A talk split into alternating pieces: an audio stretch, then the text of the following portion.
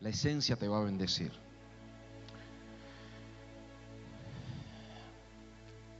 Hoy, en todo el mundo,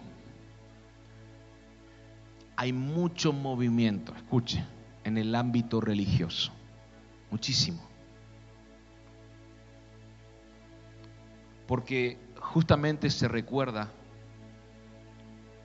la salida de Israel de Egipto, todo lo que pasó, lo que hoy hablábamos acerca del Cordero y demás, la resurrección también del Mesías en el mundo cristiano. Y eh, todo el mundo en la tierra prácticamente está sincronizado con esta fiesta, ¿no es cierto? Dentro de las formas, tradiciones y demás. Cuando nos metemos, como reciente planteaba, en la parte técnica del sacrificio de Jesús, hay muchísima, muchísima información, muchísima, que de verdad nos impacta, nos asombra y hasta nos sensibiliza. ¿Cuántos de los que están aquí vieron la película La Pasión de Cristo? Levante rápido su mano. Bien.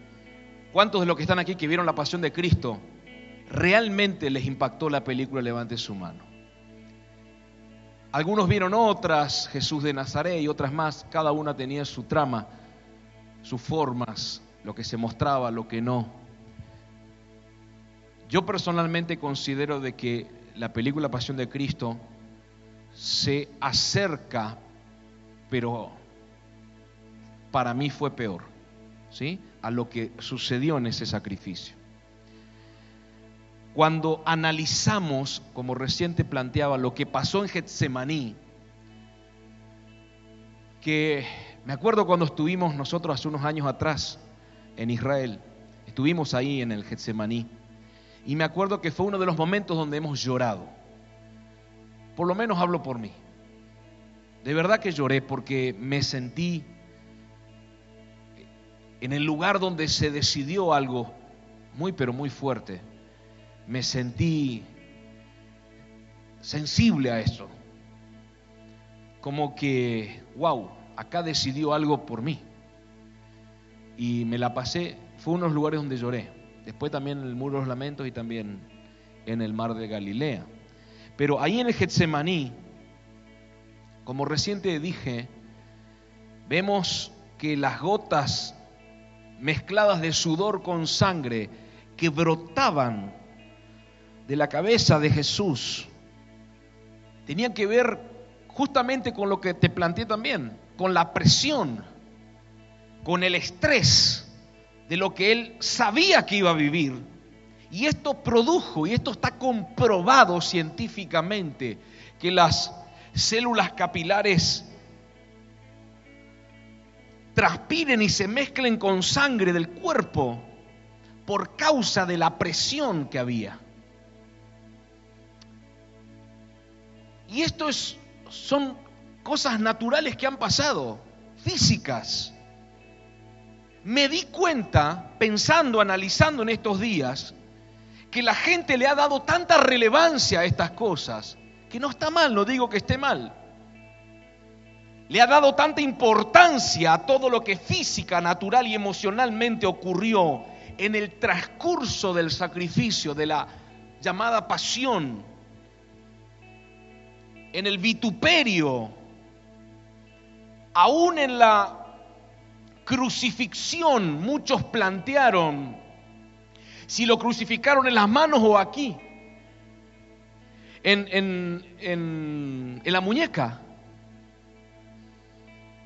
Y hay un planteo por eso, pero porque dice las manos, pero en las manos, el planteo es si crucificaban en las manos no podría haberse sostenido ahí en ese lugar. Y todo, todo un, estudio, y, yo, considero y debe haber personas que dan este tipo de charlas, conferencias, explicando realmente detalladamente cómo realmente ocurrió, cómo eran los romanos en ese momento. Y, también la posición del cuerpo de Jesús, porque dependiendo de cómo estaba ubicado la caja torácica, se podía asfixiar o no, porque estaba con los brazos así en un lugar y encima con la presión, los golpes y todo lo que le había pasado, y mal ubicado podía asfixiarse y le costaba respirar. o sea, muchas cosas a tener en cuenta, muchas cosas que él tuvo que soportar. Y la gente le ha dado mucha importancia a eso. Y no digo que esté mal, está bien.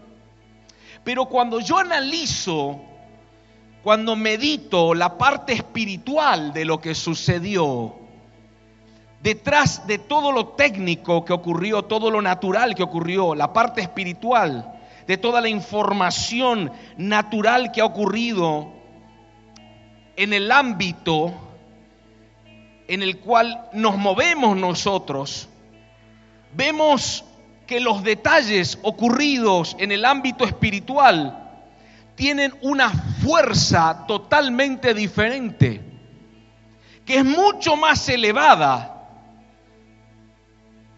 por la, la cual el poder conocerlo conocer esa parte espiritual, nos damos cuenta que fue extremadamente poderoso todo lo que ocurrió o lo que estaba ocurriendo en el ámbito espiritual, porque en el ámbito natural lo conocemos, tenemos esa información. La mayoría de los que estamos aquí conocemos, sabemos, algunos vieron la película, otros leyeron, otros investigaron, otros eh, lo que sacaron de la escritura. Otros investigaron lo que hacían los romanos en esos tiempos para humillar, etcétera, etcétera. Entonces, quiero hoy plantearte un poquito de lo que ocurrió, pero en el ámbito espiritual, porque el ámbito natural sabes lo que pasó. Algo que estaba, desde mi entendimiento limitado, ocurriendo en el ámbito espiritual, junto al natural. Entonces puedo ahí distinguir, entender, comprender que habían cosas que en el ámbito natural movían al, el ámbito espiritual movían al ámbito natural para que ocurra todo lo que ocurrió en la historia y llegase a resucitar el Mesías. ¿Hay alguien acá?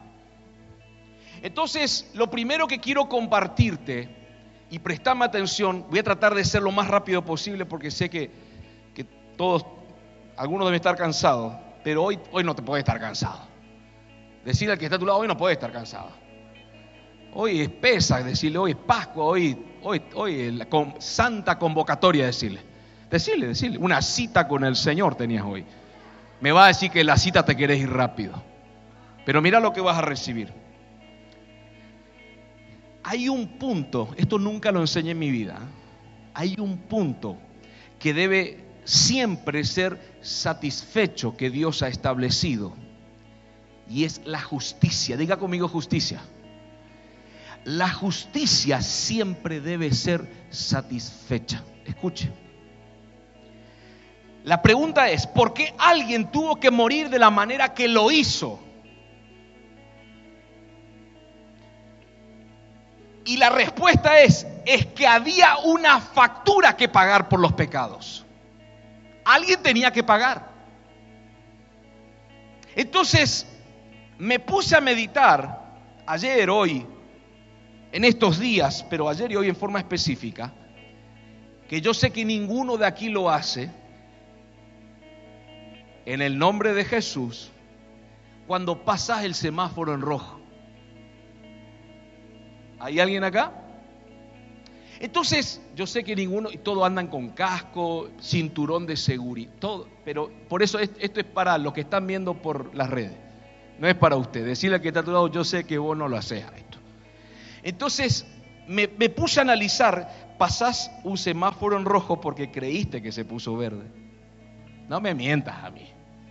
Porque no tenías ganas de esperar. Ojo, mire que yo no soy ni un santo, ¿no? Escuche. pasa el semáforo en rojo y te agarra un policía, un agente de tránsito, te detiene a la media cuadra te vio pasando en rojo. Pero vos tenés una calidad. No voy a decir chamullar porque queda feo, pero tenés una calidad para convencerle a la gente. que te tocó hablar con esa persona. Y te dice, por favor, me presta su carnet de conductor, seguro del automotor, la cédula, o si es moto, la cédula de la moto, el seguro también, el carnet todo lo mismo, hermano. Tener o tener puesto el casco, ese otro tema, tener puesto el cinto, Dios mío. Bueno, le voy a tener que labrar una multa porque usted cruzó en rojo el semáforo. O sea, cometió una infracción. ¿Estamos de acuerdo hasta acá, no? ¿Vos conocés algo de eso, Johnny? O no sé. Porque vos a todos les recomendás que no pasen en rojo. Bueno, escuche. Nada, lo estoy cargando. Escuche esto. Pero vos tenés calidad para hablar con la gente. Tenés ese poder de convencimiento. Y le hablas a la gente de tránsito, al policía, y le decís, mire, estoy con una situación cargado, no me di cuenta. Algunos le van a decir que mi abuela está enferma, se me quema el puré, qué sé yo, algunos le van a... Y, le, y, el agente de tránsito o el policía dice, está bien, por esta vez pasaste, entiendo lo que te pasó, me convenciste. Después me vas a venir a contar a mí y me va a decir, pastor, el Señor me bendijo. Me lo vas a venir a decir. El Señor me bendijo. Entonces me vas a venir y me vas a decir, ¿pero qué te pasó? No, porque crucé el semáforo en rojo, porque la verdad, pastor, no tenía ganas de esperar, me tienen cansado, ninguno está sincronizado, 25 de mayo un desastre, bueno, lo que usted quiera.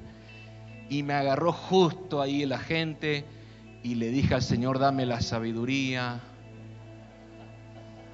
poder de convencimiento y lo convencí. Y me dijo, te hago pasar por esta, no me pidió plata, gloria a Dios, el Señor me bendijo. Entonces, si yo le pregunto a esa persona que me habla, le digo, te hago una consulta, ¿te sentís bien por esto que pasó? Claro. El Señor me bendijo en esto, tenía que pagar una multa de tantos litros de combustible. 40 litros, qué sé yo. Uh.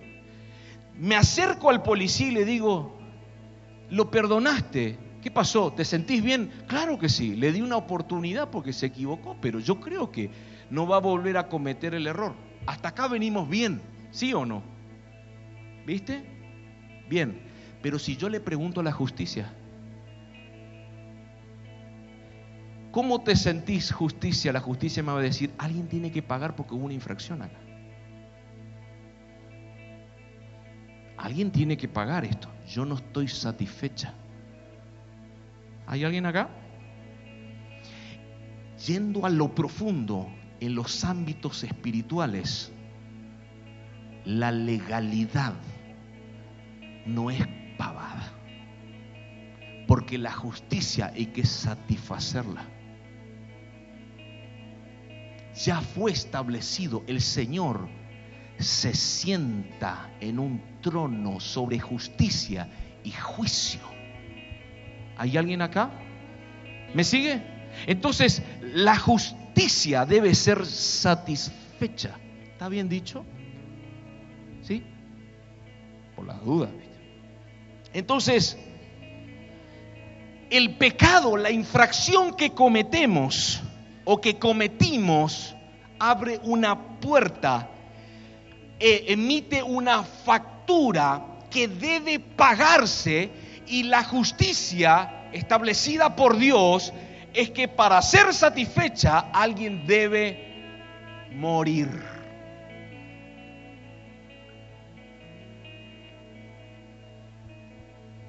Te di el ejemplo nada más de la infracción.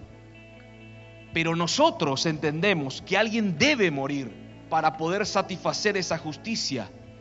Pero como Dios en su misericordia nos da una oportunidad, en aquel tiempo estableció un sistema de sacrificio de animales, escuche, para poder satisfacer la justicia del pecado que hemos cometido. Acá se tiene que morir alguien porque cometió una infracción, un error, un pecado y al matar el, animal, la vida en la sangre del animal satisface a la justicia. En otras palabras, la justicia, cuando el animal estaba muriendo, la justicia estaba diciendo, acá me están pagando la metida de pata, el error que cometieron. ¿Hay alguien acá? Ahora, era tanto alboroto todo esto de los sacrificios de animales que se necesitaba algo más poderoso y efectivo para pagar el pecado de la humanidad. Pero escuche esto, porque acá ahora me voy a empezar a introducir. Primera de Juan 5:19, mire esto que está bueno. Primera de Juan 5:19. Sabemos 5:19, Primera de Juan. Sabemos que somos de Dios. Me dice amén, por favor. Y el mundo entero está bajo él. ¿Quién está bajo el maligno? ¿Quién? El mundo entero. Leer así es bastante simple, escuche. Pero entender que el mundo entero está bajo el maligno, entender literalmente está bien, pero espiritualmente cuesta. Porque cuando te pones a analizar, Satanás no creó al mundo, lo creó Dios. Sin embargo, acá me dice Juan que el mundo está bajo el maligno y no bajo el poder de Dios. ¿Hay alguien aquí? Entonces, mire esto que esto va a corroborar lo que dice Juan. Lucas 4.5. Lucas 4.5. Usted conoce esta palabra. Y le llevó el diablo a un alto monte y le mostró en un momento todos los reinos de la tierra.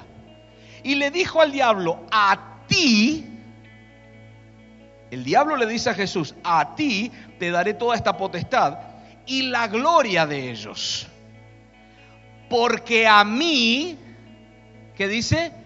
Me ha sido entregada y a quien quiero la doy. ¿Dice así o no? Cuando, si tú postrado, postrado me adorares, todos serán tuyos. ¿Me sigue? Al monte alto que lo lleva el diablo a Jesús, seguramente fue ahí en los alrededores de Jerusalén. Obviamente entendemos que desde el monte más alto de Jerusalén, ni siquiera desde el monte Everest, podría ver todas las naciones de la tierra. Eso se, se, entiende, ¿no es cierto? Si usted se va al edificio más alto de la ciudad, seguramente va a haber resistencia y corrientes y nada más. No va a poder ver otras ciudades más allá. Pero lo que estaba pasando aquí es que el diablo lo llevó a un monte alto, pero se estaba refiriendo dentro de un ámbito espiritual, donde ahí sí pudo mostrarle a Jesús los reinos, los ámbitos espirituales que le fueron entregados. Era la única manera. Entonces, Satanás, escuche, porque en el ámbito espiritual, escuche esto que está bueno. Cuando hablan los ángeles, los demonios, en el ámbito espiritual no hay respeto, no se pueden mentir. Satanás nos miente a nosotros, sí, pero no puede mentirle y menos frente al Rey de Reyes. Entonces, Satanás no estaba hablando una mentira, Satanás estaba hablando una verdad. Los reinos me fueron entregados a mí, yo les doy a quien yo quiero, estaba hablando de una, una verdad en el ámbito espiritual. ¿Me sigue hasta acá? ¿Seguimos? Presta atención. Génesis 1.27. Mire esto. Que usted conoce esta palabra.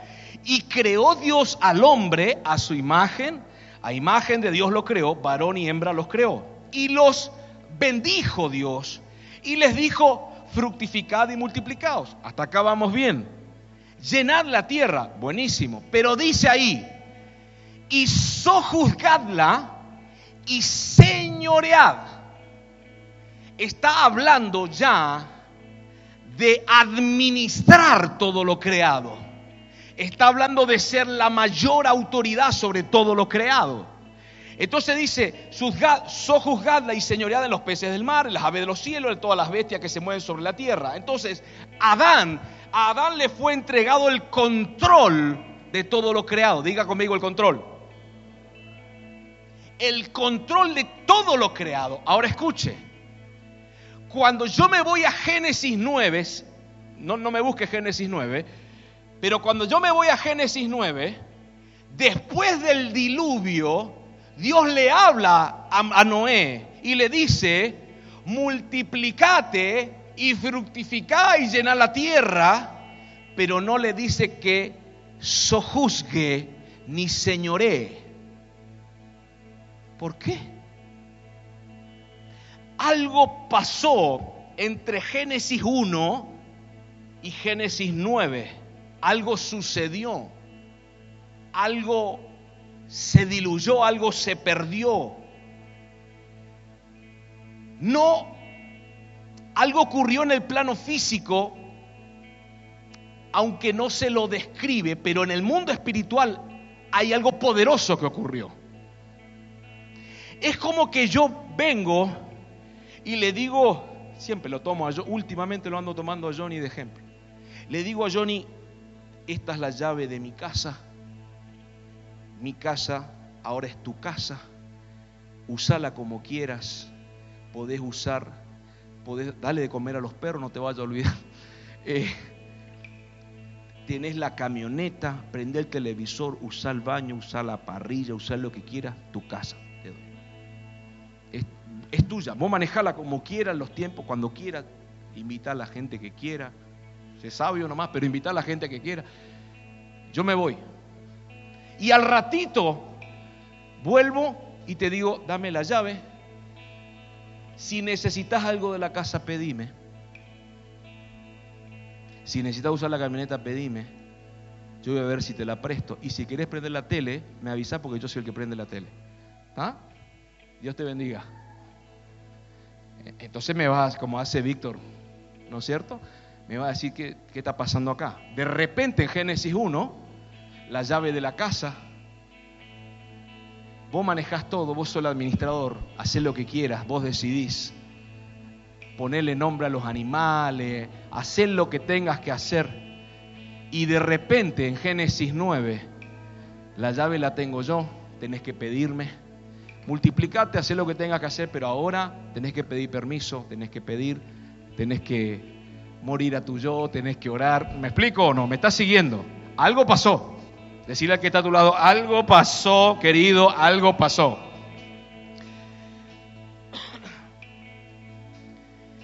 De repente eras dueño y después pasaste a ser como un empleado. ¿Hay alguien acá?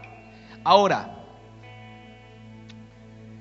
Adán sojuzgaba, era señor, se enseñoreaba, era amo, dueño y señor de todo lo creado, de todas las cosas, porque fue la orden que el Creador le dio le puso nombre a todas las cosas, a los animales, direccionó, administró, manejó todo.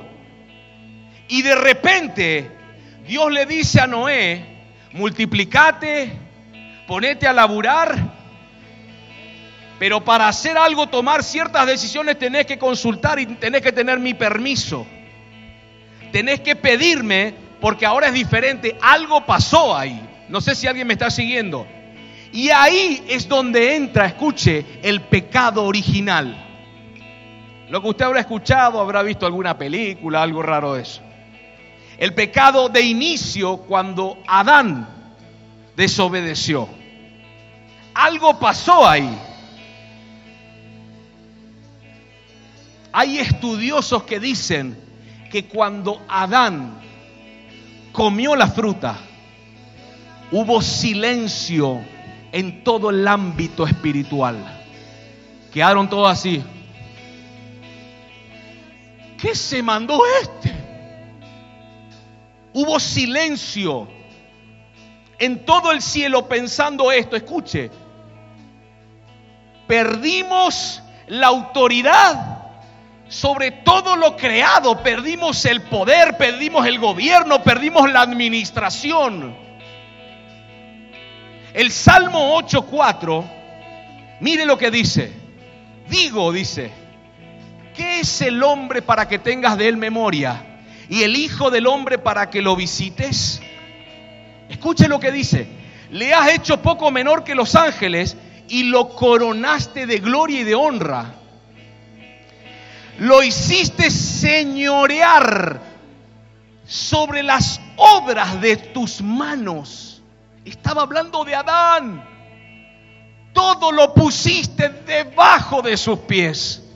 Ese era Adán. Entonces, el pecado original, la desobediencia de Adán, produjo la pérdida del control, del gobierno, del cetro, del señorío el poder para sojuzgar sobre todo lo creado. Y es ahí donde la serpiente antigua, Satanás, recibe esa autoridad. Ahí es donde le fue delegado los reinos de la tierra. Cuando Adán pecó, ¿hay alguien acá? Por esa razón el diablo le dice a Jesús en el, allí en, el, en el lugar de la tentación, me entregaron la autoridad sobre los reinos y yo se lo doy a quien quiera porque yo soy dueño. Yo soy amo. ¿Quién le entregó esto al diablo? Adán. Hubo una batalla Adán con, el, con la serpiente. Obviamente la serpiente astuta entró por la señora de Adán, ¿no es cierto? Hubo una batalla, el que ganaba se quedaba con la corona. Obviamente, en un sacudón venció la serpiente. Entonces, escuche esto. Ahí puedo entender y podés entender las conclusiones y los diagnósticos de Dios en la escritura, porque dice así, por cuanto todos pecaron, fuimos destituidos de la gloria de Dios. Claro, el pecado de Adán y todos los que seguían después nos destituyó de esa dimensión de gloria. ¿Me está siguiendo? De los reinos. ¿Hay alguien acá? Y dice, dice Dios así, no hay justo ni siquiera uno. ¿Hay alguien acá? Adán fue el primer justo, pero desde ahí ya no hubo más justos. No hay justo ni siquiera uno. Y hay un diagnóstico que no sea usted, pero a mí me ha impactado desde mi niñez hasta el día de ahora, por eso lo quiero compartir. Hay una conclusión que Dios dijo y que no es fácil de comprender. Y se arrepintió Dios de haber hecho al hombre. Cada uno tiene su interpretación del por qué lo dijo. Para mí es esta. En otras palabras, no puedo creer que perdieron la autoridad, el poder. Porque Adán no es que solo pecó, no es que solo desobedeció, sino que perdió el control de los reinos. O sea que le fue quitada la operatividad legal para gobernar. ¿Hay alguien acá? Es como que cuando usted le pudieron haber robado en la calle, yo sé que ninguno acá le van a robar en el nombre de Jesús, pero una persona van y le roban en la calle y le sacan la cartera, el celular, todo, y, llama a la policía, no sé con qué llama, porque no tiene más celular, pero se va a la cabina, se va al telecentro, que no hay más tampoco, ¿no? Le pide el teléfono al vecino, llama a la policía, y se me robaron, necesito, y si la policía dice, no, dice, nosotros no podemos hacer nada porque está dentro de un marco legal. ¿What? ¿En serio? ¿Cómo así opera Satanás? Decirle al que está a tu lado, Satanás sigue operando en un marco legal. Decirle, salvo que los hijos le pongan límites.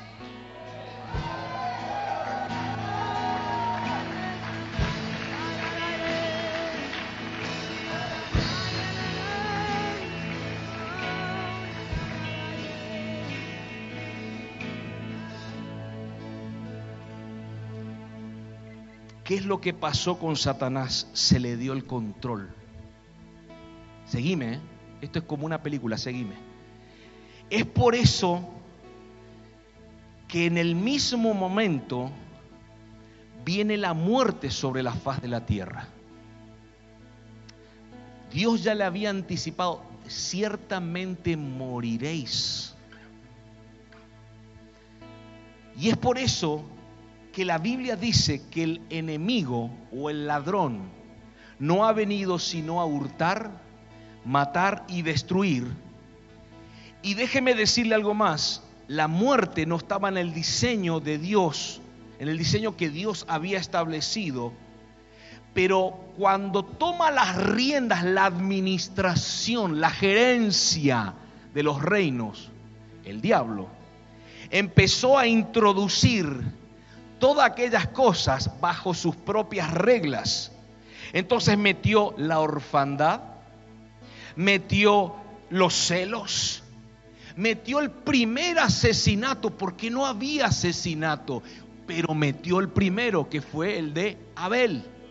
¿Por qué? Escuche esto. Empezó a meter la mentira, empezó a meter el orgullo, empezó a, a meter todo aquello en los ámbitos espirituales. Es como que trajo un paquete de desgracias y nadie lo podía parar porque lo estaba haciendo de una forma legal. Por eso también metió enemistad, metió mentira, metió brujería, metió falta de perdón, rechazo, metió todo. Y con suma libertad porque estaba haciendo las cosas legalmente. Por eso dice la escritura que la tierra se llenó de maldad. Por eso aún el diablo dentro de su operatividad, de la red que organizó, metió maldad en los corazones de las personas, en los pensamientos, los inclinó al mal. Todos los corazones engañosos. ¿Hay alguien acá? Mostrando así que él está ejerciendo el control por la autoridad que le fue entregada y eso afectó en los ámbitos naturales, por supuesto. Ahora yo me pregunto en el ámbito espiritual, porque es de lo que estamos hablando, en el cielo habrán dicho, ¿qué vamos a hacer con esto? ¿Qué vamos a hacer con esta situación? ¿Quién le va a quitar el poder a este cabezón? ¿Cómo vamos a recuperar la autoridad, el gobierno, la administración sobre la tierra? ¿Hasta cuándo va a estar el peor administrador de la historia sobre lo creado? ¿Hasta cuándo? Me imagino que había charlas en el cielo. Entonces el cielo empezó a programar cómo iba a rescatarse toda esta situación. Pero aparece en escena un hombre de Moisés. ¿Hay alguien acá? Aparece Moisés, un ungido. Diga conmigo ungido un libertador que saca miles y miles de israelitas de Egipto. Y aún así con toda la unción y la fuerza que Dios liberó a través de su vida, no pudo con el diablo. El diablo seguía enseñoreando. Pero Moisés es tremendo, claro que es tremendo, pero no puede enfrentarse a Satanás de tal manera que hasta mismo Moisés cayó en las redes del diablo cuando cuando mató a aquel egipcio. Cuando en vez de golpear, de, hablarle a la roca, la golpeó. Cuando tuvo sus metidas de patas, hablaba de que también estaba en las redes del diablo. Él era una de las víctimas también. ¿Hay alguien acá? Pero después apareció Elías, amado que con su oración hizo descender fuego. ¿Quién va a orar para que descienda fuego del cielo? Elías. Consumió el holocausto, amados. De, pero una tremenda victoria. Pero había sido que también estaba en las redes de Satanás. Tenía un espíritu de suicidio, se quería quitar la vida. ¿Se acuerda o no? Claro que sí. Llévame, no soy mejor que mis padres.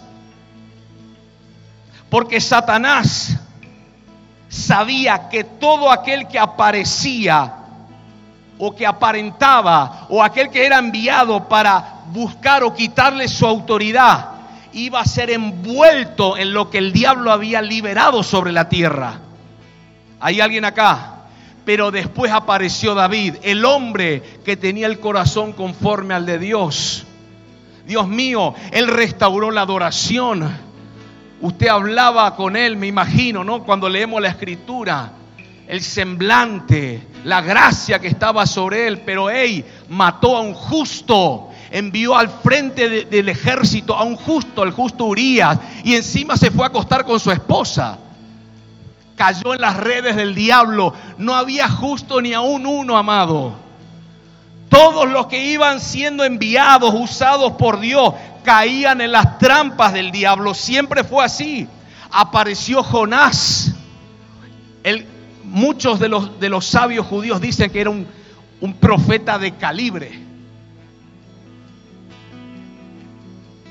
Dice que era tan religioso que cuando Dios le dijo, quiero que lleves palabra de salvación sobre Nínive. Dijo, no, porque los vas a perdonar. Y yo quiero que se mueran todos ellos.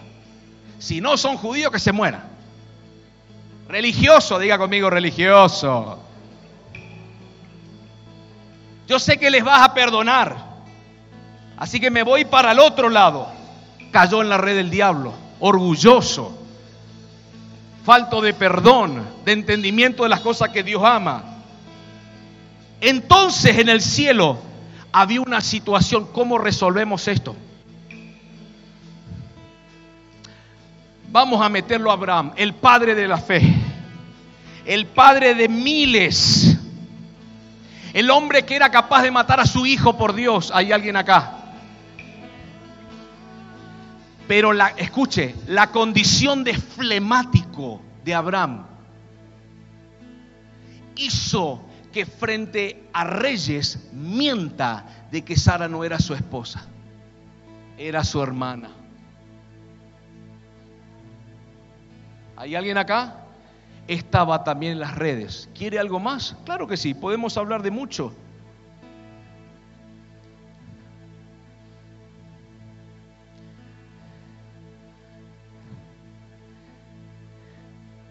permitió seguir el consejo de su esposa, que le quiso ayudar a Dios, acostarse con su criada.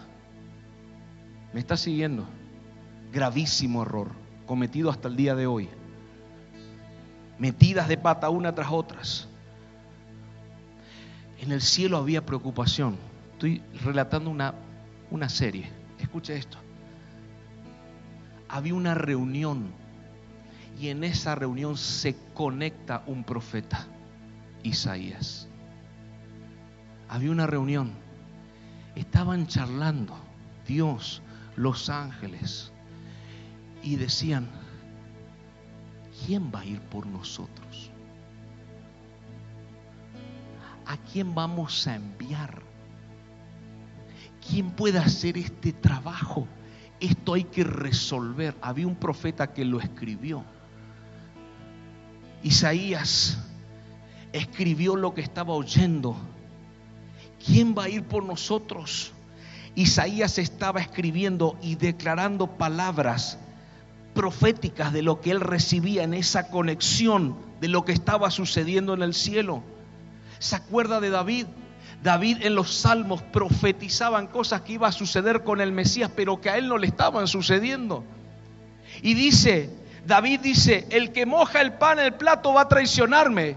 ¿Y quién le mojó el plato a David? Nadie. David estaba profetizando lo que iba a pasar con Jesús. Me dice amén a esto. ¿Me está siguiendo? Estaba profetizando algo que iba a suceder. Porque Isaías, el profeta, no fue enviado a algo extraordinario, sino que él se conectó en una reunión del cielo y declaró, escribió lo que él escuchó y aún él mismo hablaba lo que 1600 años antes estaba o después iba a ocurrir. Hay alguien acá. Entonces, antes que venga el Mesías, él ya estaba declarando algo que estaba ocurriendo en el cielo. ¿Quién irá por nosotros? Y ahí él escucha y dice, heme aquí envíame a mí. ¿Será que era Isaías el que estaba declarando eso? Dígale al que está a su lado, el que estaba declarando eso era el Cordero.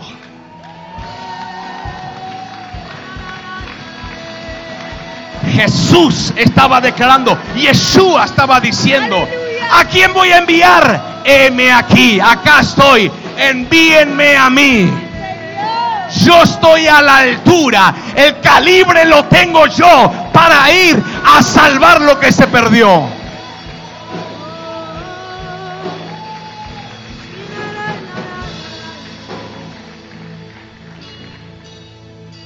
Escuche, sígame. El diablo venció a Adán siendo Adán un hombre que se movía en una dimensión espiritual. ¿Sabía eso? Yo le pregunto a usted, ¿cómo Adán podía enseñorear sobre los peces si no había lancha, no había traje de buzo, no había, dígame alguna cosita más, las patas de rana, decime. Eh, ¿Cómo hizo submarino? ¿No había, o había submarino? Había una dimensión espiritual que se movía Adán. ¿Me está siguiendo o no? ¿O están durmiendo acá algunos? ¿Cómo hizo para enseñar? ¿Cómo hizo para ponerle nombre a las rayas que estaban en el fondo del océano si no tenía sistema de oxígeno? Diga conmigo, dimensión espiritual. El tipo se movió una dimensión espiritual que ni nosotros lo entendemos. No sé si alguien me sigue. Él estaba realmente enseñoreando sobre lo creado. Él estaba ahí sojuzgando todas las cosas. Le puso nombre a todo, querido. A todo le puso nombre. Ahora escuche. Yo me imagino que en esa reunión que estaba en el cielo, escuche, estaban hablando y los ángeles a los primeros que los, veo, Miguel, Rafael y Gabriel, los tres ahí, los más, uno de los más conocidos ahí. Gabriel, vos te vas. La verdad que no, no, estoy dispuesto a dejar estas alas. Y vos, Rafa, mira, tengo cosas para hacer, tengo una asignación que me dio el Señor, no sé si voy a poder hacerlo yo. De verdad, porque no tengo la altura para ir a hacer eso. Y vos, Miguel, mira, tengo demasiada fuerza. Creo que si voy, no voy a encajar porque no formo parte de la familia. ¿Sí? Porque yo les enseñé el otro día que una de las condiciones que tenía que ser un familiar. ¿Se acuerda? Hay que faltar la reunión, hermano. Entonces, ellos discutieron, me imagino, ¿no? Para ver quién iba a ir, quién no iba a ir, porque había que ir como hombre como un familiar. ¿Se acuerda que les enseñé la primera condición para rescatar, para redimir? Tenía que ser un familiar, semejante a los hombres. ¿Se acuerda que le dije? Y ellos no encajaban porque eran ángeles, eran mensajeros. No encajaban para esto. Después vamos a hablar lo de las alas. No me venga porque algún religioso me va a saltar con las alas, que no tiene alas, todo un tema. Ese lo hablemos en otra oportunidad. Pero escuche esto. En Apocalipsis 5, se está hablando de un libro de sellos. Sígame por favor. Y había una situación porque Juan estaba ahí, observando todo. El tema es que no se encontraba en Apocalipsis 5 quién es el que tenía la autoridad, los requisitos, la condición para abrir ese libro. Entonces dice que Juan se puso a llorar amargamente. Lléveme esto al ámbito profético. Uno de los ancianos se le acerca y le dice, deja de llorar Juan, no sea tan llorón, porque hay uno que tiene el calibre para abrir el libro que a lo que se está refiriendo es al rescate de los reinos que se habían perdido.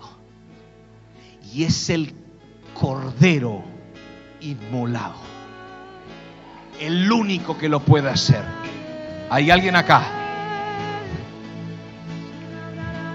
No había persona correcta para que abra los sellos, pero uno de los ancianos le dice, deja de llorar, Porque hay uno que reúne todos los requisitos, tiene la altura, tiene el calibre para rescatar, para abrir el libro de los siete sellos, rescatar los reinos que se perdieron cuando se le entregó a Satanás. Y ese es Yeshua Hamashiach. Ese es Jesucristo.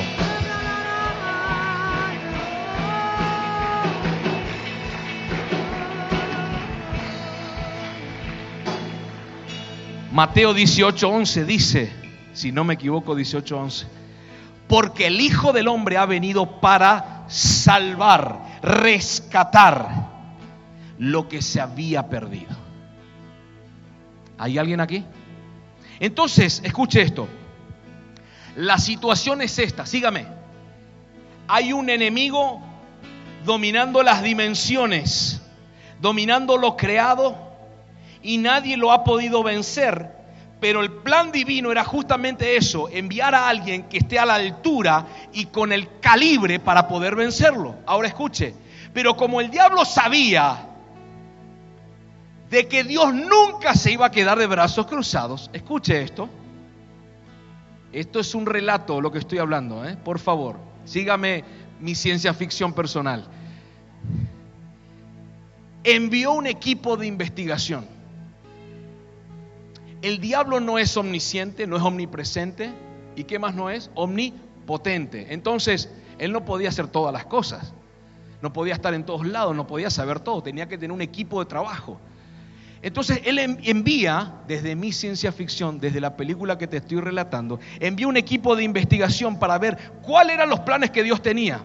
Y Dios libera algo. Génesis 3.15. Mire esto. Acá detectamos algo que dijo Dios. A ver, mostrame. Y pondré enemistad entre ti y la mujer. Upa. Voy a tener drama con la mujer. Y entre su simiente, entre tu simiente y su simiente, la simiente suya. Uy, la descendencia. Esta te herirá en la cabeza y tú le herirás en el calcañar. Entonces, sígame.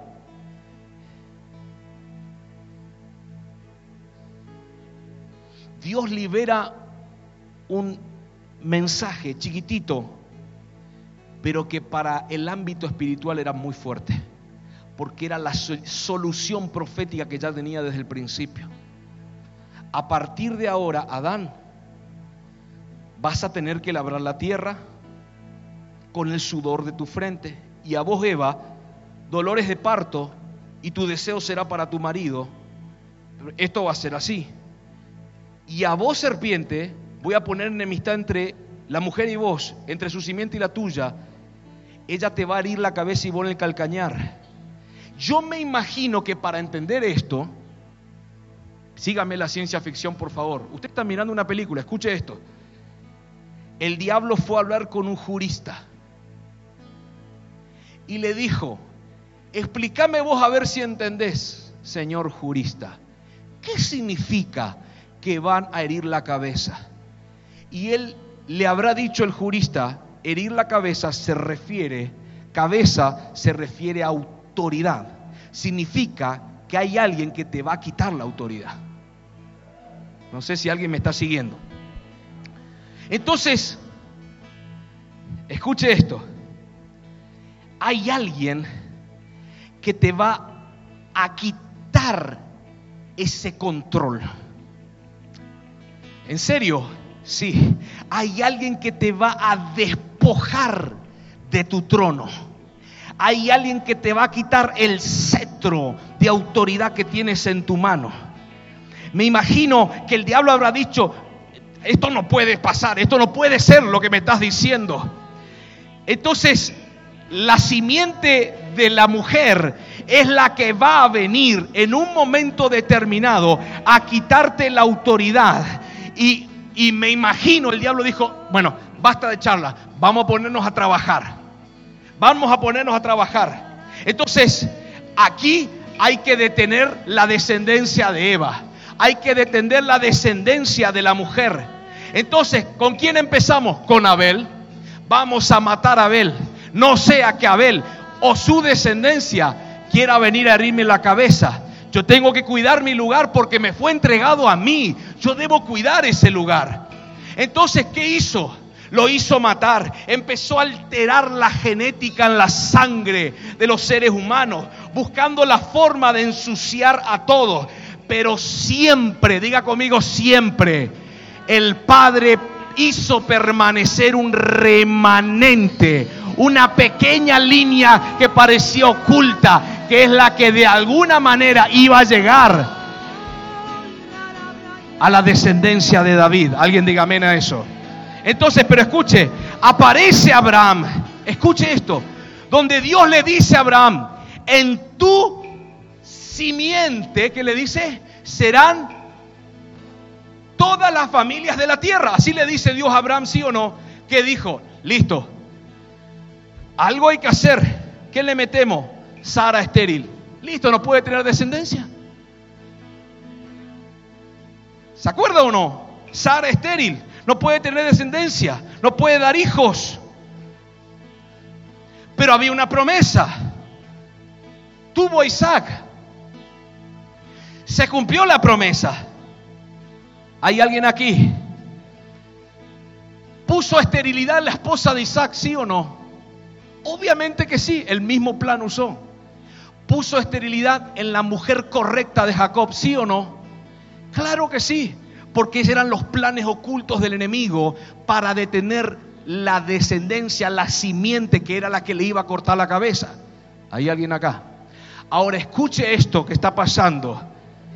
A pesar de que el enemigo tiene planes, trame planes contra nosotros, Dios siempre va a trascender con su palabra. Ay, no sé si alguien me lo está recibiendo. Nadie puede detener el cumplimiento de lo que Dios dijo que va a suceder sobre tu vida. Ay, Dios mío, se me están durmiendo. Levante su mano. No desmayes. No te canses. Recíbame esto. Ningún arma forjada contra ti va a prosperar. Si Dios dijo, eso va a suceder. Los planes que Dios tiene contigo, eso es lo que va a suceder. Alguien diga amén a eso.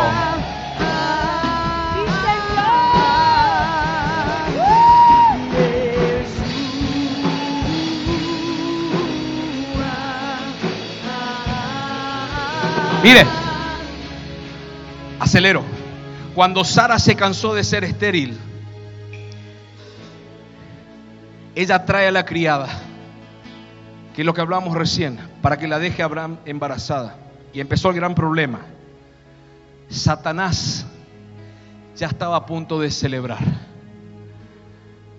Porque sabía que la simiente tenía que ser con la esposa correcta. No con la criada, con la esposa correcta. Porque yo le enseñé a ustedes que solamente los hijos tienen herencia. Son destinados al gobierno, al trono. ¿Hay alguien amén? Me, digas, me dice amén ahí. Escuche esto. El diablo ya estaba preparando su fiesta. La simiente se había desvirtuado con la mujer incorrecta. Pero Dios se le aparece a Abraham y le dice, lo que yo te dije, lo voy a hacer. Yo te hablé de tu simiente y tu esposa va a quedar embarazada. Señor, mi esposa tiene 90 años, ya ni la menopausia tiene.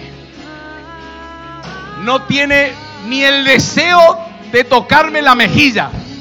No sé si alguien me está siguiendo. Y Dios le dijo, a mí no me interesa que su estado natural haya empezado a envejecer, a perder fuerza, potencia. Yo cuando digo que algo va a suceder, tu estado físico, natural, tu condición, no va a limitar.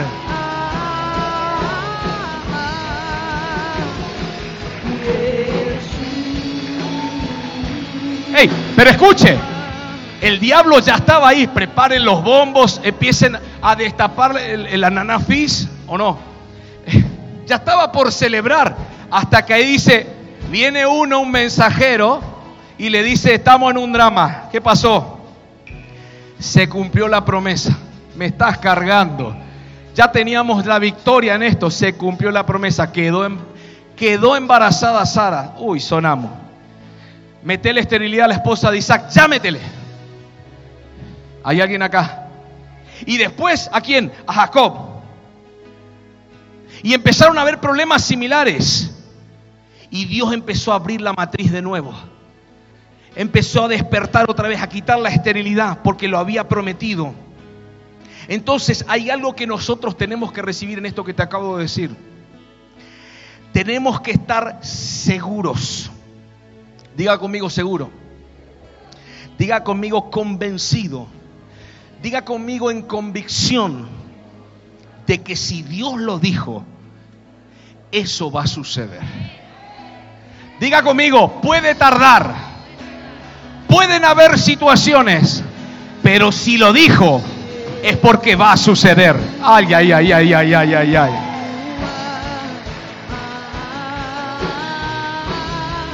No importa lo que te diga la gente negativa, no importa lo que digan los brujos, no importa lo que digan los curanderos, si el Padre lo dijo, esa palabra se va a cumplir. Mire, tres pruebas no superadas, ni Abraham, ni Isaac, ni Jacob. Bueno, tenemos que seguir. Vamos a entrar. Esther, ¿qué le pasó a Esther? Ahí estaba complicado. Mardoqueo, Esther, ¿se acuerda? Había uno de los estimados del rey Asuero, Amán, si no me equivoco, Amán. Y ahí estaba él. Él quería gloria. Había un edicto que había surgido, que cuando entraba Amán, la gente tenía que inclinarse a adorar, pero Mardoqueo no lo hacía. Como buen judío no lo hacía. Dice, ¿vos no vas a, a inclinarte frente a la figura del general? No, dice, yo le adoro solamente al Señor. Ok, listo, sonaste. Vamos a buscar la manera. Rey Azuero, estaban de fiesta. ¿Sí? Fiesta, drinks. Impresionante. Y el rey estaba pasado de vuelta. Bastante seguido, le digo. Rey, decime, Naman, decime, vení, contame, ¿qué pasa? ¿Qué necesitas? ¿Está todo bien? ¿Estamos felices? Vos tenés que liberar un edicto, ¿sí? Para que todos aquellos que no, no cumplen con lo que vos decís sean mandados a la horca, sean muertos. Y porque hay un pueblo ahí medio raro que no anda cumpliendo con esto. Ok, listo, vamos, poneme el sello, el anillo, track, listo, quedó el edicto. Escuche esto. En los momentos que donde Naamán entra, en un momento delante de la recámara del rey, y le dice, rey, ya encontré la vuelta, hay que hacer cumplir el edicto. Y el rey le dice, no, para aguantame un ratito. Acá hay algo que me está faltando. No, estuve tomando la última noche. A ver, pasame libros de las memorias. A ver, porque acuérdese que no había Netflix en ese momento. Con algo había que divertirse. Pasame el libro de las memorias. Ah, mira, vamos a leer esto, a ver cómo viene la cosa. Era la manera de divertirse en ese momento, aparte de la fiesta. Dice Mardoqueo. ¿Y este Mardoqueo quién es? Este Mardoqueo que lo salvó en una oportunidad de dos personas que lo quisieron matar. ¿En serio? Sí. Ah, mira, yo no me di cuenta, nadie me dijo nada. ¿Sí? Este Mardoqueo fue, Señor. Señor Rey, este fue. Ah, buenísimo. Entonces, ¿y qué hicieron por este hombre que me salvó la vida? No, nada. Siempre está ahí en la puerta, en la entrada del palacio. Vamos a honrarlo a este hombre. Justo entra Naaman y le dice, yo quiero traerte una solución. Seguro que alguno estuvo leyendo Esther en estos días. Yo voy a traer una solución por este pueblo que no quiere cumplir con los edictos. Para Naaman, escuchame una cosa. Tengo ganas de honrar a alguien. ¿En serio? Dice Naaman. ¿Ese soy yo? ¿Ese soy yo? Agrandado Naaman. Y ¿y cómo hacemos? Ok, hacemos así. Quiero que me digas cómo honrarías a una persona importante que te bendice. Oh, por supuesto, rey. Yo te voy a decir lo primero que tenés que hacer. Tenés que forjarle un anillo de oro para que selle los próximos edictos. Mirá cómo estaba planeando el tipo, ¿no? Los próximos edictos acá en el reino. Oh, qué buena idea. ¿Qué más? Tenés que vestirlos con ropas reales. Pero, y llevarlo cabalgando por toda la ciudad Dice que todos lo vean es una forma de honrar. Uh, qué bueno. Entonces, de repente, al ratito, aparece Esther. Usted conoce la historia de trasfondo, pero aparece Esther y le habla al rey y le dice esto. Ten misericordia porque aquí hay alguien que quiere matar a mi pueblo. Yo soy judía. ¿Quién quiere matar a tu pueblo? Naaman. Ok, vamos a investigar, dijo el rey. Investigaron y era real. Entonces, cuando Naamán se entera lo que había hecho Esther, le va a pedir a Esther que le ayude a zafar de esta situación. Lo estoy simplificando. Y cuando se acerca a ella, tropieza y se cae arriba de ella. Y justo entra el rey. Imagínese lo que pasó. Encima que estás tramando un montón de cosas en contra del pueblo y en contra de mí, te acostás arriba de mi señora. Le dice, ¿sabe qué? Vamos a matarlo a este. Y le agarró a los sabios y le dice, ¿cómo? ¿qué podemos hacer para matarlo a este? Él había preparado una horca para Mardoqueo. ¿Ah, sí? Sí, en esa misma horca lo van a matar. ¿Hay alguien acá? Levántame tu mano derecha que te quiero liberar algo. Todos los planes oscuros que se hablaron en secreto, que se ocultaron en tu contra, empiezan a salir la luz a partir de esta fiesta profética.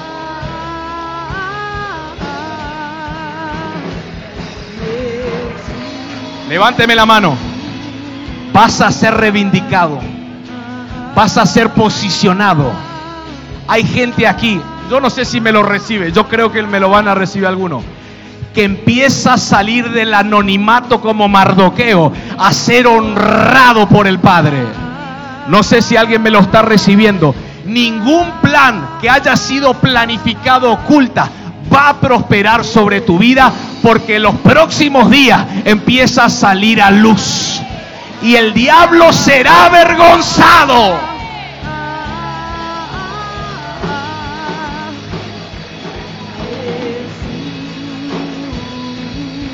Aleluya. Siéntese. Por favor, aguánteme. Uy, ya termino. Uy, Dios mío. Ya termino. Quédese tranquilo, que vamos a terminar. Otra pifiada de Satanás. No pudo, porque si mataba a todos los judíos tenía el problema solucionado. La, ninguno de la simiente iba a poder herir su cabeza. Podemos hablar de miles. Me viene uno. Había un rey llamado Balak. Ese rey entendía, porque era brujo, entendía de lo que significa bendición y maldición. Y busca un profeta que tenía la capacidad para bendecir y maldecir a un, a un pueblo. Y lo busca a Balaam. Todo Balaam, Naamán, todo, se da cuenta. Bueno, no importa. Él sabía, el rey Balak sabía, de Moab creo que era, ¿no es cierto? Sabía que sabía que si Israel era maldecido, tenía 100% de posibilidades de matarlos a todos. Pero la única manera era maldecirlos. Lo agarra Balaam y le dice, vení, quiero hablar con vos, ¿qué pasa? Tengo un cheque acá de 100 millones de dólares solamente por la tarea de que me maldigas a Israel porque yo sé que es nación fuerte y Dios está con ellos, pero yo sé que en maldición no les va a ir más bien. ¿Y qué pasó ahí? Ahí mismo dice que el profeta se fue a orar a ver qué hacer. Bueno, ahí todo, todo en historia. Y le dice, Señor, acá me están pidiendo, dice, no los maldigas porque es pueblo bendito. Y se va y dice, Rey Balak, no los voy a maldecir. ¿Cómo no lo va a maldecir? Bueno, ponemos en el cheque un billón de dólares. Upa, ¿en serio? Ahí mostrame. Uh, está lindo. Vamos a orar de nuevo. Porque se me hace que no escuché bien lo que me dijo el Señor. Eh, que yo sé que a vos eso no te pasa. Eh, señor, mira, acá me están insistiendo, no, no querrás. Dios ya le había hablado. Vete, le dijo. Ok, listo. Se fue. Cuando se estaba yendo, porque estaba por ir a maldecir, se sube a su BMW 335, 306 caballos, un burrito espectacular de aquel entonces.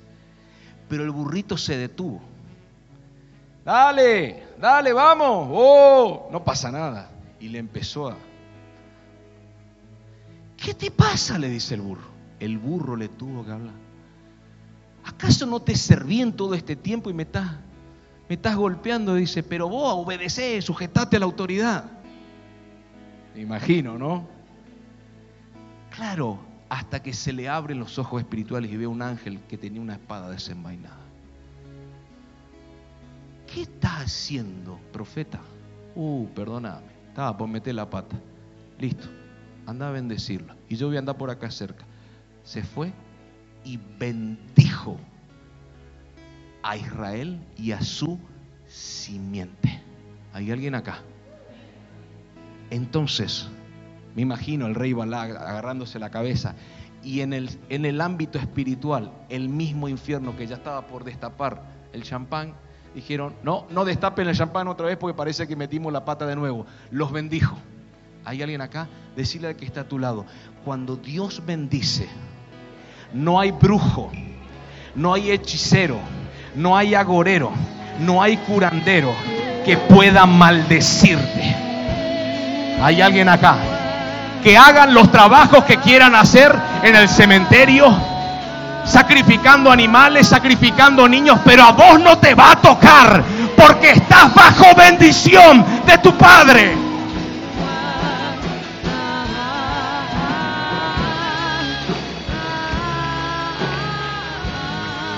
Aceleramos. Tranquilo, te pedí que me permitas hoy. Vienen los sabios del oriente, Lucas 2. Míreme, allá atrás escúchenme bien. No eran Melchor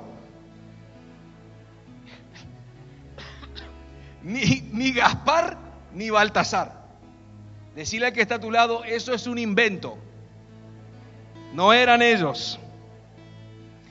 Estos eran astrólogos, no astrónomos, astrólogos. Se guiaban por los movimientos del firmamento. ¿Hay alguien acá? ¿De dónde vienen estos? Eran descendientes de la tribu de Isaacar. Entendidos. ¿Hay alguien acá? Eran descendientes de los profetas de la escuela profética de Daniel, que el mismo Daniel era jefe de los astrólogos de Nabucodonosor. ¿Me sigue hasta acá? Cuando ellos se acercan a Herodes, voy rápido, a avisarle que iban a ir a adorar al rey de los judíos que había nacido, el rey les dice, la verdad que no sé mucho del tema, explíquenme, les explicaron, y bueno, vayan les doy el permiso, pero cuando vuelvan me avisa dónde vas y yo puedo ir también a adorarle. ¿Se acuerda? Ellos fueron y adoraron. La tradición dice que lo que le llevaron, que eran oro, está escrito, oro, mirra y, y incienso, eran regalos que ya estaban reservados desde Daniel.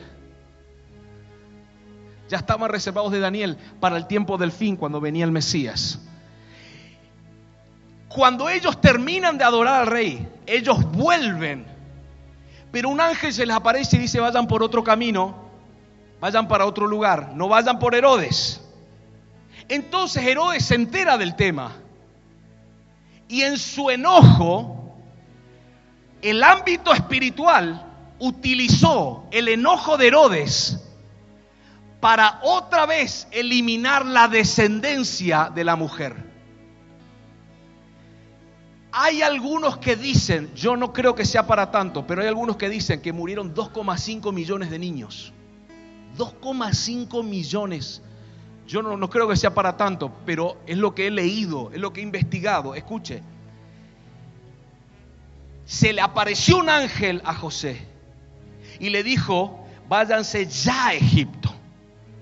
Y la Biblia dice desde Egipto llamé a mi hijo. Así dice la escritura, proféticamente. Entonces, el ámbito espiritual de la oscuridad en el segundo cielo recibe la información, escuche esto, recibe la información de toda esta situación. Y ahí es donde Herodes envía el edicto para matar a todos los niños hasta los dos años. Me dice amén hasta acá. Yo me imagino que el diablo destapó el corcho de la nanafis y empezó a festejar. Recuerde que no es omnisciente, omnipresente, omnipotente. Estoy relatando una historia, estoy relatando una película. Y resulta ser que desapareció en ese tiempo Jesús. Después volvieron, creció, etcétera, etcétera. Pero en medio del tiempo de relax del infierno, el diablo me imagino que se habrá ido a las termas de federación, a un buen hotel, relajarse. Listo, ya está todo solucionado. La descendencia no va a venir a cortarme la cabeza. Hasta que en un momento se le aparece un mensajero y le dice, eh, disculpe jefe, quiero contarle una situación. Eh, si es para problemas, vayan y solucionenlo ustedes, como corresponde. ¿No es cierto? No me venga con los problemas a mí. Sí, pero en este caso particular, quería comentarle algo. Eh, ¿Usted se acuerda de Juan el Bautista? Sí. Eh, bueno, eh, resulta ser que Juan el Bautista no, no lo mataron con los tantos niños que mataron, porque él tenía seis meses en ese momento. Se ve que lo escondieron o algo pasó. Ah, ¿y qué pasó? No, estaba bautizando a las personas en el Jordán en serio, que ahora se pone a bautizar este, este, personaje. Y es uno de los profetas más peligrosos, sí, pero no hay problema porque ya a la simiente ya la matamos. El tema es este, jefe. Sí. Está buena esta película. Está buena, ¿no?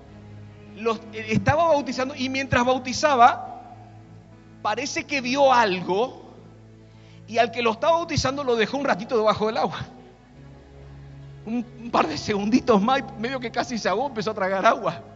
Pero ¿y qué vio? Dice, escuchamos que dijo, he aquí, viene el Cordero de Dios que quita el pecado del mundo.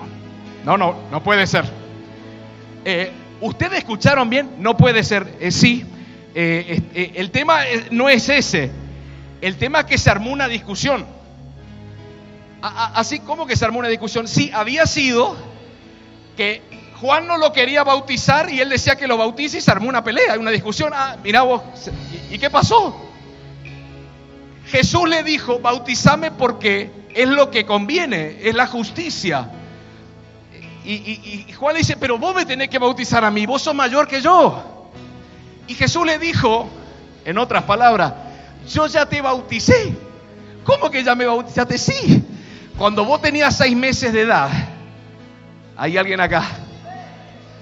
Yo estaba en el vientre de María y vos en el de Elizabeth.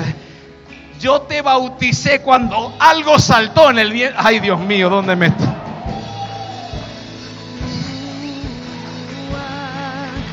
Porque el que viene aquí viene a bautizar con Espíritu Santo y fuego.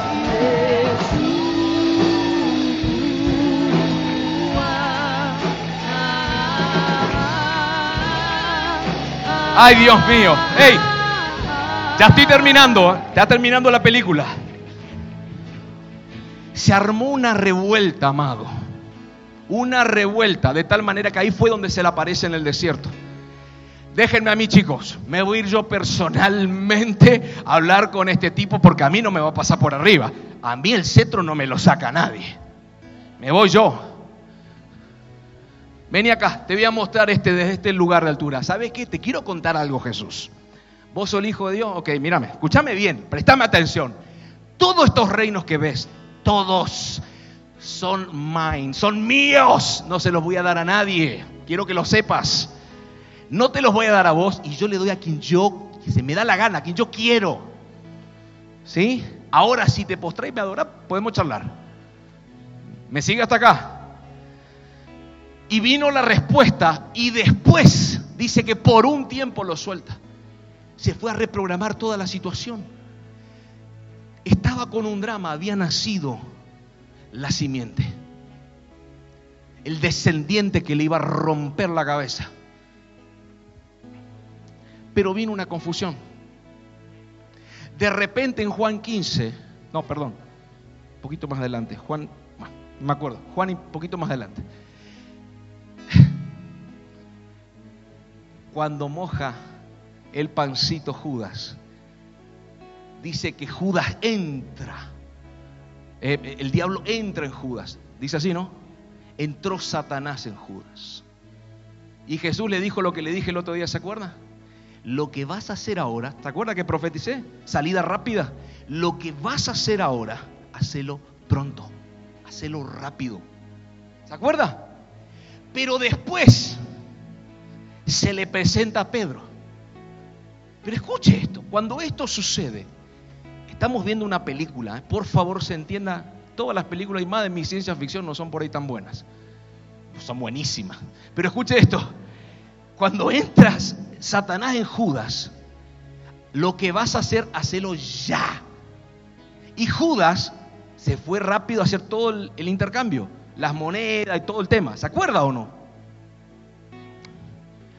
Yo me imagino que la inteligencia del infierno, la gente de la inteligencia que investigaba, se le acerca al diablo y le dice, te voy a dar una recomendación, jefe. ¿Qué pasa? No lo mates. ¿Cómo que? No lo mates a este. No, pero si ya está todo arreglado, no lo mates a este. ¿Cómo que no, no lo mates a este? ¿Por qué? Porque este tiene algo raro. Este este tiene todos los requisitos, la altura y el calibre para poder ser sacrificado. ¿En serio? No, no puede ser. Es el consejo, no lo mates. Bueno, para, voy a ver qué hago. A ver. Ah, ya se lo agarro, Pedro. Señor, no vayas a, ni se te ocurra ir a ese lugar. Apártate de mí, Satanás, le dice, ¿acuerda o no? y le estuvo diciendo, no te conviene, apartate de mí, Satanás, porque no ves las cosas de arriba, sino las de abajo. Hay alguien acá, no podía, ya no podía detener este movimiento hasta que lo apresan y lo crucifican. ¿Hasta acá vamos bien? Sígame, ya termino.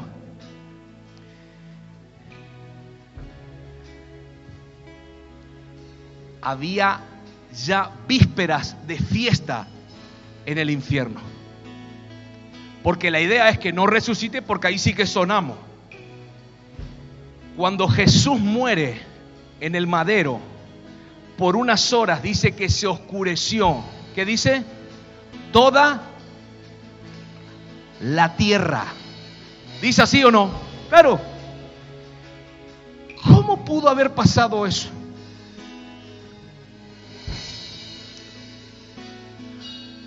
¿Cómo pudo haberse oscurecido toda la tierra? Hay una escritora, escuche esto que está muy bueno, que dicho sea de paso no le va a gustar el nombre, Elena de White, que dijo esto. Si los demonios tuviesen cuerpo físico, corporal, serían, estaría todo, todo el ámbito de la luz cubierto por oscuridad, porque son miles de miles de millones. Entonces, algunos creen que cuando ocurrió la, oscuridad en la tierra, pudo haber sido un fenómeno natural porque la creación se manifestó. Esa es una posibilidad. Otras, otra posibilidad creen o piensan algunos que todos los demonios se manifestaron para ver lo que estaba ocurriendo.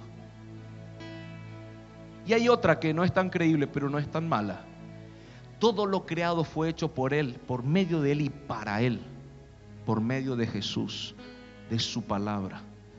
Entonces, seguramente, el sol hizo esto.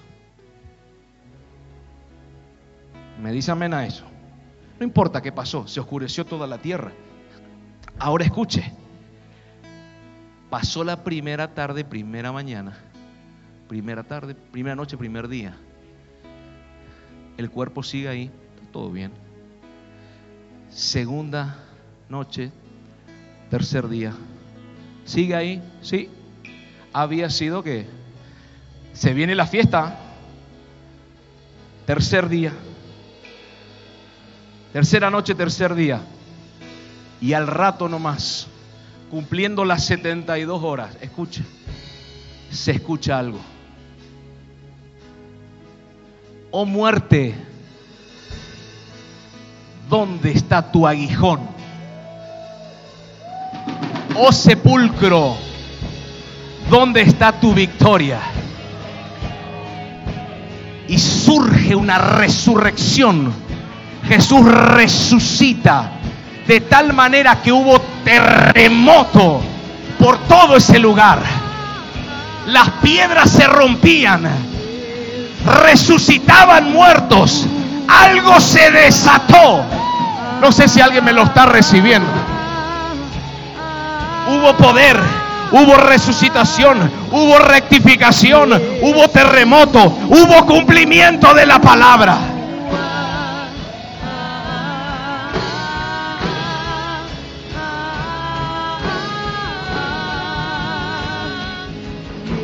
Mire, ya termino. Yo sé que, de, pero no te vas a arrepentir, porque ahora viene lo mejor. Tres días en el corazón de la tierra, desciende al infierno, al abismo.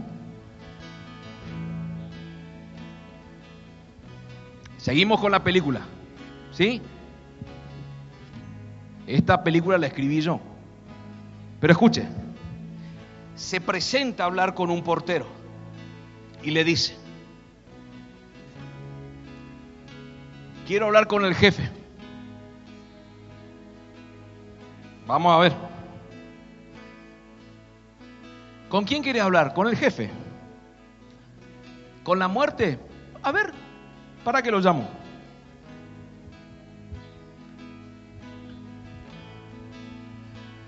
¿Seis, seis, seis, seis? ¿O no? Ay, me atendió el contestador. ¿Qué dice? Me mataron. Uh, se ve que no podemos hablar con él. Pero tenés tu jefe, ya va a venir. Ahora sí el 6666. Jefe, vení, quieren hablar con vos. Bueno. Sí. Hola, si yo vengo, quería hablar con usted. Ah, sí, decime qué pasa. Usted es el... Sí, yo soy el que maneja todo acá, yo soy el administrador. Muy bien. ¿Vos sabés lo que dice Génesis 3.15? Claro, yo conozco la palabra. Y la creo también, pero me hace temblar un poco. Ay, ¿qué dice? Y Génesis 3.15 dice, y pondré enemistad entre tú y ella, y entre su simiente y la tuya. Ella te herirá en la cabeza y tú le dirás el calcañar. Ah, bueno, mucho gusto. Yo soy el Mesías, Jesús de Nazaret. Vengo a romperte la cabeza acá al infierno. Dame las llaves. Porque a partir de ahora toda potestad me es dada en el cielo, en la tierra y debajo de la tierra.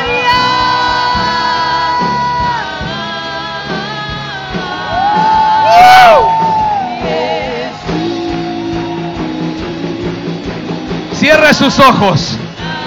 Porque toda potestad le fue dada en Bicurim, en los primeros frutos, al autor de la vida. Aquel que tiene autoridad en los cielos, en la tierra y debajo de la tierra. Yahshua Hamashiach, Jesús de Nazaret. Ay, ay, ay, ay, ay.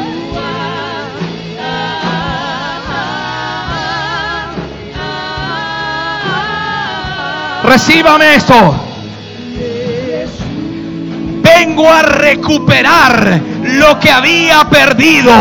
Dame las llaves del Hades, del abismo, de la muerte porque me pertenecen.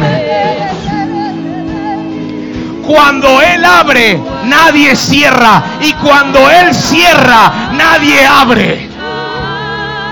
No sé si alguien me está recibiendo esto. A ver los hijos. Porque a los hijos les dada esta potestad. A los hijos les dada esta autoridad. A los hijos.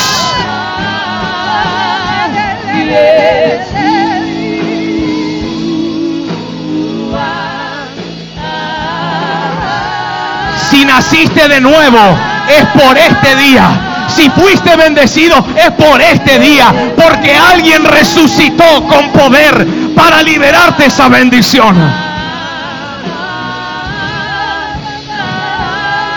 Si hoy vives en libertad, es por este día. Si hoy vives en salud, es por este día. Alguien resucitó y se llama Jesucristo.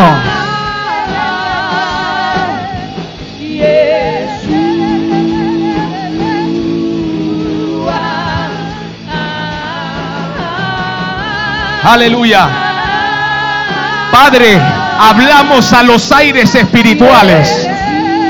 Lo que estuvo esperando en este tiempo en contra de las familias de esta casa. A partir de ahora le ponemos los límites por los méritos del Mesías. En el nombre de Jesús se quiebra, se quebranta la operación oscura. Toda enfermedad toda maldición, toda cadena se quebranta ahora por el poder de la palabra y la resurrección del Hijo. La resurrección en poder del Hijo. Se libera ese poder sobre la casa.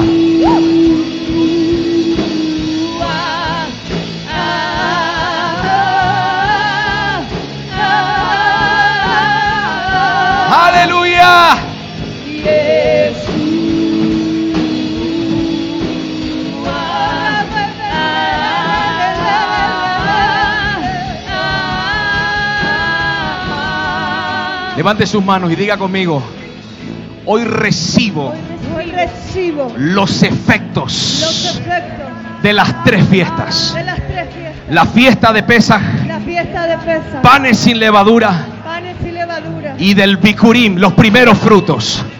Recibo los efectos de las ventanas que se abrieron.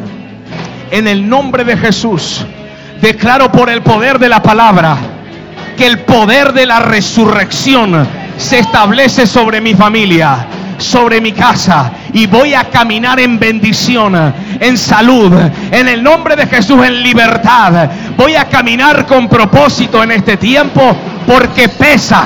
Panes y levadura y primero fruto me ha liberado sus efectos. En el nombre de Jesús, por el poder de la palabra. Aleluya.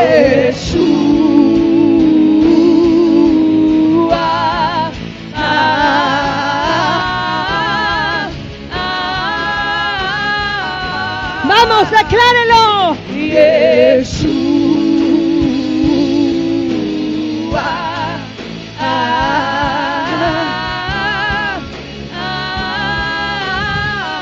¿Qué le parece si en esta noche cerramos esta noche dándole la gloria a Él? Pero ya no más naturalmente, sino en el Espíritu. En el Espíritu. Se terminó el tiempo natural.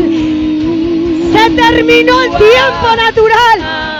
Vamos a ver los niños, a ver los adoradores, a ver los intercesores, a ver, a ver los hijos.